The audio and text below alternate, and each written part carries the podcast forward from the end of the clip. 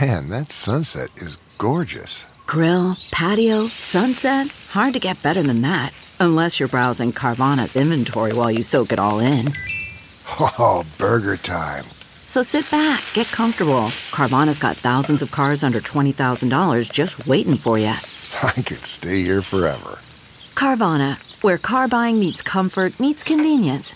Download the app or visit Carvana.com today. Big Party, DeGan and Molly This is the Big Party Morning Show. on Channel 94.1. Uh, apparently, it's not just for the upper class anymore.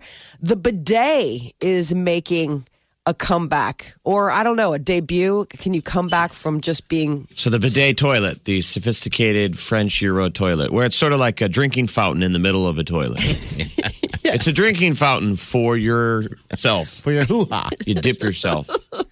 Yeah. So Clean. apparently, there's a new thing now because before it would be you have your toilet, and then usually next to it you have the bidet, which is you know sort of the butt car wash. Um, now there's an attachment that you can put on an ordinary toilet. And designers are saying that that's like the hot new thing in their clients' homes. It's going mainstream, People yeah. are- yeah, that the people are adding this now. It's really common, I guess, in Asia and Southern Europe. Okay. Um, Wonder why it hasn't taken off here 100% yet. I don't know, but then you have all these people, People that are like probably afraid. "Game changer. Just fear of change, right? Yeah. It does seem a little. I mean, I- you know, I don't. People know. that use them say it's amazing. That Right. They're like it's a game changer. They're like, why, why, why wouldn't we do this? It's Yeah.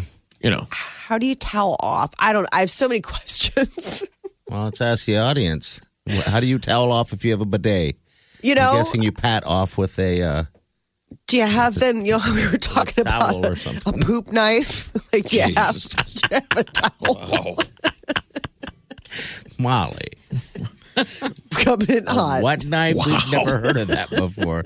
I Call don't us think- 938 9400. that You've the, used one. the people, the bid- bidet industry, are ever going to run into anyone familiar with a poop knife. Well, there's Well, now that it's gone mainstream, Two maybe not the different- upper class. Two different audiences. Two. there's a That's not their demo. All right, so there's a there's a there's like a truck stop over there. It- It'd be like on the way to going to um, Columbus or whatever. Um, it's on the edge of Fremont. I think it's called Love or something like that. Wiley and I stopped in there one time, and she was in there for quite a bit, and they had a bidet in there, and she was blown away by it because I don't think she's ever seen one before. Yeah. Um, but they don't. I ran inside. I didn't see any in the men's. I don't know if I Okay. would want to use a truck stop bidet. I don't want to use a truck stop anything. Oh my God. What about a truck stop shower? Stop bidet. It's always so it's always so weird when you're at a truck stop and you're picking up just road snacks and they're announcing that, you know, Well- the next person in line for shower six is Yeah. up. It's like All right, so- what is You're going like, on? that dude here? is road So tripping. the first time sh- she saw it, she was gone for a while inside. And I it got to that moment of like going, geez, did you get kidnapped? This is weird. And then she came and told me about the bidet. The second time we had stopped there within, I don't know, a year's time, whatever, um, she actually used it and said it freaked her out because it wouldn't shut off. So I was like, well, maybe there's something to it. Wait, why was she in so so long the first time but Yeah. didn't use it? 'Cause she just was looking staring at at it. it, I think so. dumbfounded. Jerry. I think so. I don't My know. 'cause they're God, like what going, is how do this? you use this or what is this? That type of deal.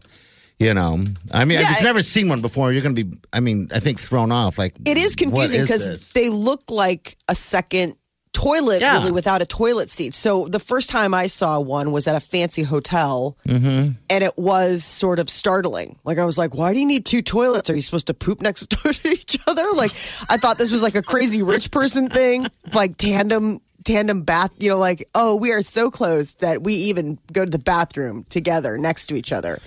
And and I was seriously, and then I was looking at it. It had faucets. Like I remember, I was. yeah, that's what she was babysitting. staring at it going, what? You do. Why do you use this thing? Um, so I, yeah. And so mainly they're they're starting to get trendy here in the states, Yeah. maybe because they're cheap.